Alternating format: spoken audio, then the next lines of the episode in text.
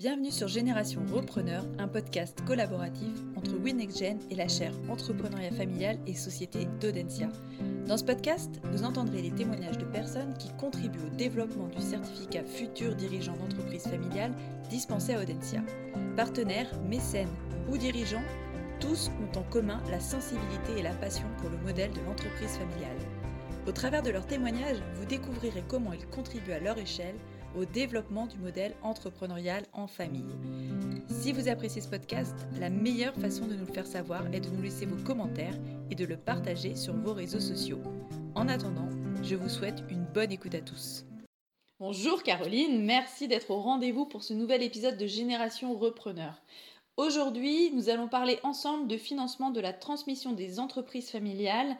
Mais avant de commencer, est-ce que vous pouvez en quelques mots présenter votre rôle au sein de Crédit Mutuel Equity? Très bien, bonjour Caroline. Alors je vous remercie de votre invitation à participer à ce podcast organisé par Audencia et la chaire entrepreneuriat familial dont nous sommes mécènes depuis plusieurs années. Euh, peut-être pour me présenter en introduction et notre structure. Donc Crédit Mutuel Equity est une société de capital investissement qui accompagne les entreprises en fonds propres et à tous les stades de leur développement. Alors pour être plus précise, euh, qu'est-ce que ça veut dire? Ça veut dire qu'en échange de l'apport de capitaux, Crédit Mutuel Equity devient copropriétaire des entreprises à côté de leurs dirigeants et actionnaires. Les actionnaires peuvent être familiaux, managers, salariés ou autres.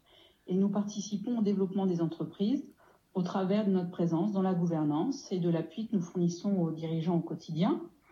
Euh, la particularité de Crédit Mutuel Equity, c'est que les fonds que nous investissons, c'est à peu près 3,5 milliards d'euros. Ce sont nos propres fonds euh, ceux que notre actionnaire, qui est le groupe bancaire Crédit Mutuel Alliance Fédérale, c'est à peu près 13 fédérations de Crédit Mutuel et le CIC, a dédié à notre activité d'investissement au capital des entreprises.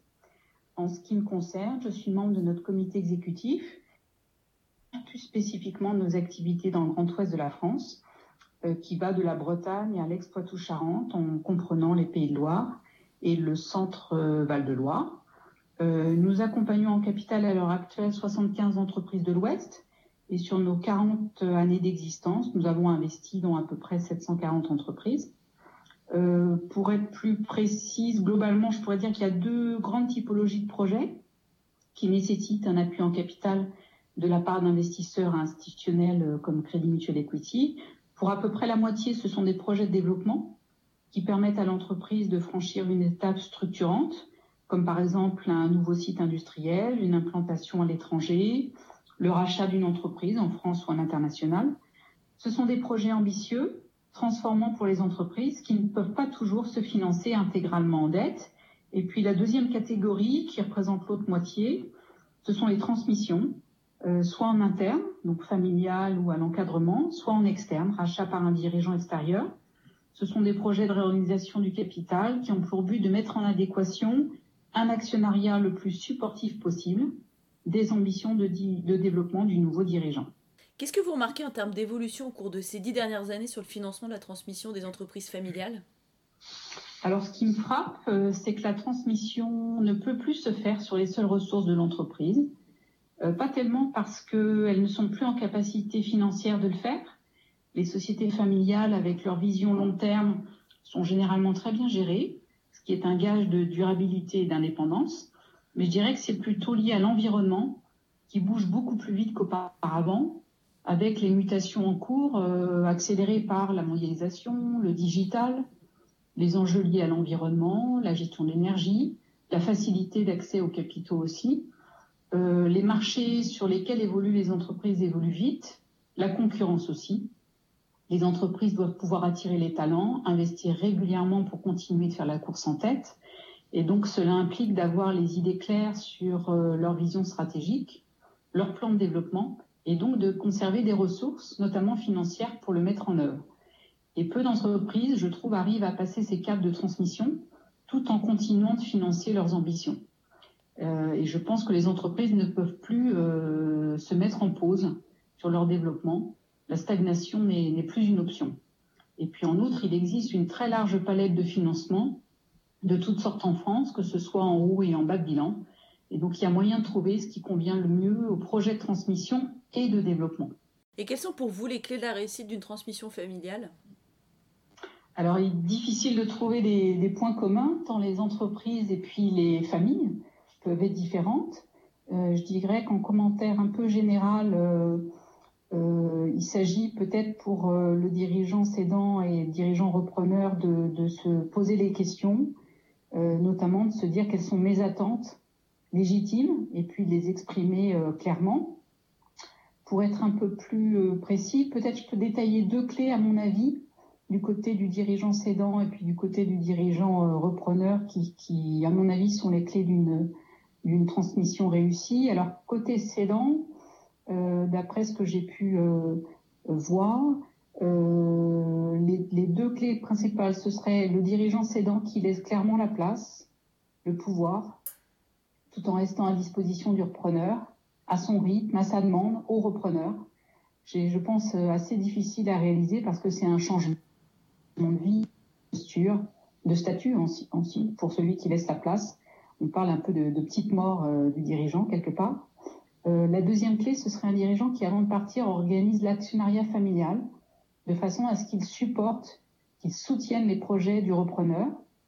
Pour vous donner un exemple, euh, ceux qui préfèrent des dividendes et une gestion sans risque de l'entreprise peuvent plutôt transformer leur actif, c'est-à-dire ses parts d'entreprise, en un actif plus fonds commun de placement, parce que l'entreprise, c'est du risque, à un moment ou à un autre, il faut des actionnaires supportifs dans la tempête, dans la transformation, pour garder, le cap et investir.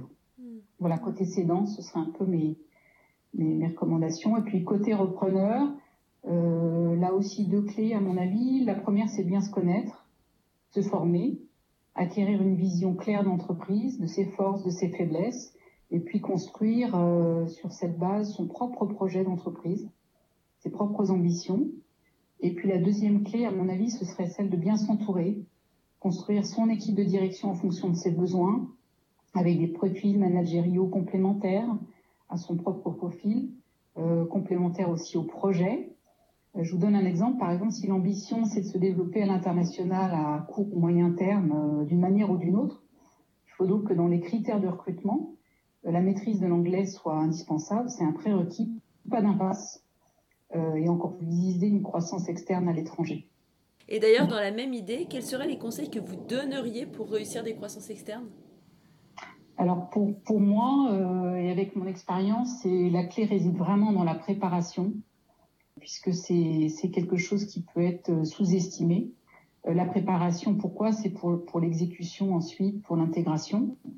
Et c'est vrai qu'au moment où vous étudiez l'entreprise à racheter, on l'étudie sous tous les angles positionnement commercial, les facteurs clés de différenciation des produits, des services, les hommes évidemment, l'organisation, l'analyse de la concurrence, l'analyse de la profitabilité. Euh, c'est l'occasion d'identifier les faiblesses, les risques en fait de l'entreprise qui est rachetée. Et donc c'est le bon moment pour imaginer les, solutions qui pourront être euh, mises en œuvre dès la reprise. Et je pense qu'à mon avis, il y a toujours des solutions. Par contre, pour les, pour les avoir en tête, il faut avoir identifié évidemment les, les risques qui vont avec.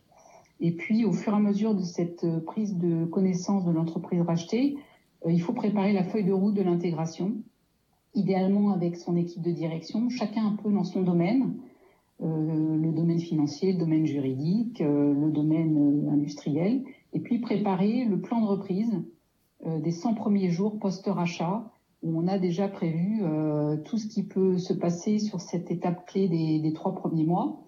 Et puis je dirais que comme tout est prévu, ben il n'y aura plus qu'à gérer les aléas et de toute façon il y en aura, euh, il y en aura.